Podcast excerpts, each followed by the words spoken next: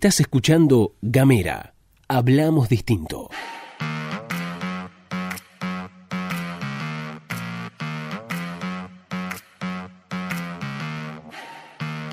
Hola, ¿qué tal? Bienvenidos, bienvenidas, bienvenidos una vez más a la pastilla de Gamera, este micro informativo que distribuimos de lunes a viernes. Mi nombre es Luz Escarpati y como en estos días me acompaña Gastón Lodos de forma virtual y a la distancia. Y aquí estamos con ustedes firmes como rulo de estatua para compartir algunas noticias a la distancia. Esto es la pastilla de Gamera.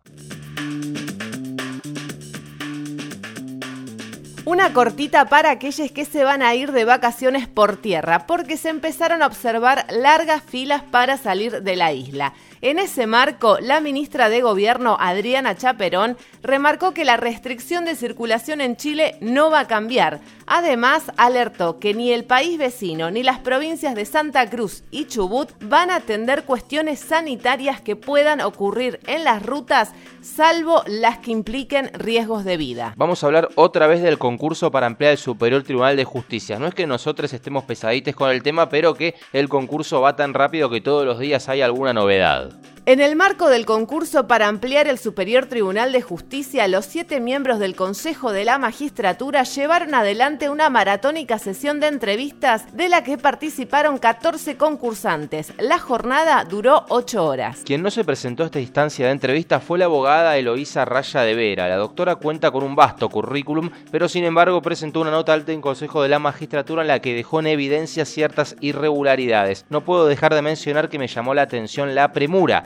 con la que se establecieron las entrevistas, habiendo dos impugnaciones pendientes de prueba y de resolución. Además, la doctora cuestionó la falta de anticipación con la que se la notificó de la entrevista. Por último, manifestó su rechazo a la decisión del Consejo de no incorporar la paridad de género al concurso. También debo destacar que la decisión del Consejo que usted preside con respecto a la paridad de género no fue la más afortunada, de conformidad con las disposiciones de la Convención Internacional contra todas las formas de discriminación de la mujer, que es directamente operativa y tiene jerarquía constitucional y que, por tanto, no necesitaba de la habilitación de la legislatura provincial para su implementación. Esto afirmó la doctora Raya de Vera en su presentación. Es decir, según Eloísa Raya de Vera, el Consejo de la Magistratura no necesita que la Cámara Legislativa modifique ni un punto, ni una coma de ninguna ley, de ninguna constitución provincial para que en el concurso para ampliar la Corte Fueguina se aplique la paridad de género. Quien habló sobre el tema fue Ricardo Furlan, integrante del Consejo, que reveló que las impugnaciones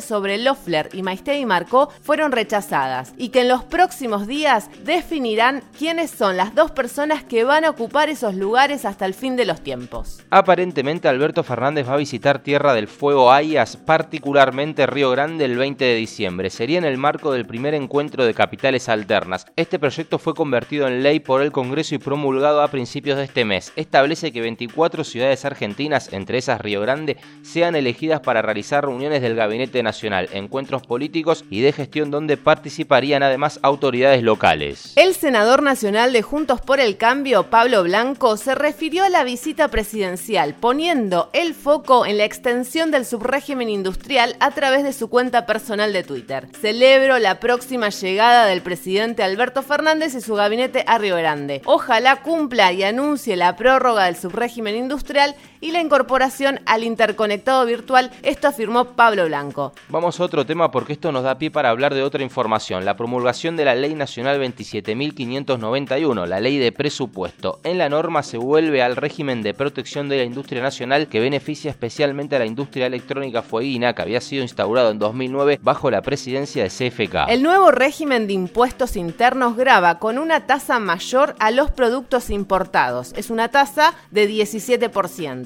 y con un impuesto menor a los productos originarios de Tierra del Fuego, con una tasa de 6,55%. Lo que se busca con esto es que los productos locales recuperen competitividad en el mercado interno. Recordemos que en 2017 la administración de Mauricio Macri había eliminado esta diferencia llevando ambos impuestos a cero, lo que provocó que la industria fueguina se resintiera. Walter Woto, el intendente de Ushuaia, mantuvo un encuentro con el presidente Fernández en el que le agradeció por este cambio en el régimen de impuestos internos, en nombre de todos los hombres y de las mujeres que trabajan en la industria fueguina, porque esta protección resulta fundamental para poder volver a potenciar la industria argentina, con todo lo que esto implica para las economías locales, el mercado interno y especialmente para la industria electrónica de nuestra provincia. El gobernador de la provincia también se refirió a este cambio en positivo. La industria fueguina tiene el compromiso firme de no trasladar al precio de sus productos el impuesto que se plasmó en el presupuesto nacional, porque estamos convencidos que la nación de esta manera protege la industria nacional contra el importado y vamos a ser coherentes con lo que ya hemos expresado ante el gobierno nacional. Vamos a otro tema porque desde las 14 y con la presencia de Vilme Barra, Ginés González García y Elizabeth Gómez Alcorta presentando el proyecto, el Senado comienza el tratamiento en comisión de la ley de interrupción voluntaria del embarazo, aprobado el viernes pasado por la Cámara de Diputados. A diferencia de diputados donde hubo dictamen positivo y al otro día se trató en la Cámara y fue aprobado, en el Senado hay que esperar al menos una semana. Si hacemos cuentas, si el proyecto está una semana en comisiones y obtiene dictamen positivo, podría tratarse la semana de Navidad, pero el gobierno nacional no busca hacer esto. Otra cosa que no quiere hacer el oficialismo es tratarlo el año que viene, por lo que concretamente la fecha de la que se habla es el 29 de diciembre. A la hora de analizar la situación en el Senado hay que tener en cuenta inevitablemente dos variables. Por un lado la libertad de conciencia y por otro la mayoría oficialista. Por el lado de la libertad de conciencia y tomando el antecedente del 2018, en el Senado la discusión está más difícil, ya que a diferencia de diputados tiene una característica un poco más conservadora. En el 2018, de hecho, la diferencia fue de 8 votos en contra. En este caso, de todas formas, la diferencia sube y baja, pero sería mucho menor. Sin embargo, cuando hablamos de mayoría oficialista, hablamos por un lado de un gobierno que tuvo un año muy complicado y un presidente muy comprometido que hizo de este proyecto una promesa de campaña y que ahora lo presenta él mismo.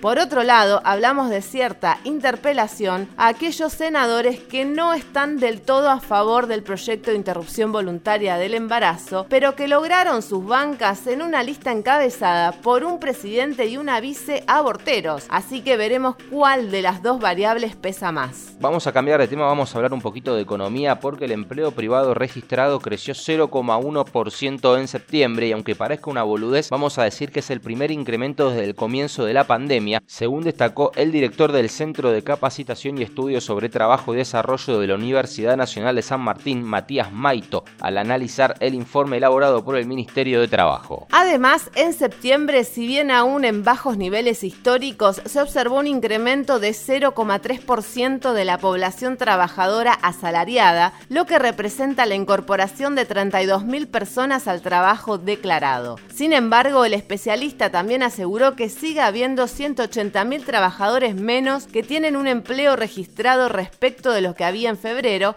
es decir que la recuperación está siendo bastante pero bastante lenta. En diálogo con Tela, Maito expresó que estos números, tanto el del empleo como el de la actividad económica, muestran dos cosas. Por un lado, que la peor parte de la pandemia en relación a estos temas ya pasó y registró su peor momento durante abril, donde la actividad económica estaba 26% abajo en relación a febrero, que no había pandemia, y por otro lado también muestra que no está siendo nada fácil volver a los niveles tanto de actividad como de empleo previos a la pandemia. Casi 4 millones de personas que el año pasado tenían un empleo dejaron de tenerlo a mediados de 2020. La gran diferencia dentro de ese número enorme es que el empleo formal cayó 3%, pero el empleo informal cayó 43% y el empleo independiente registró una baja de 27%. En este sentido, el especialista sostuvo que esa situación de enorme precarización fue tal vez la principal responsable de que el impacto de la pandemia en el empleo haya sido tan pero tan fuerte.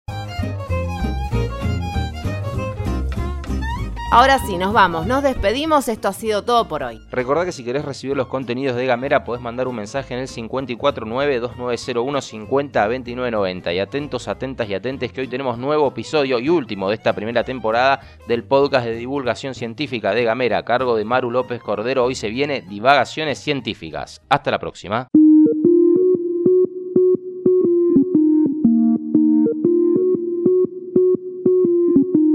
Seguí nuestros contenidos en gamera.com.ar.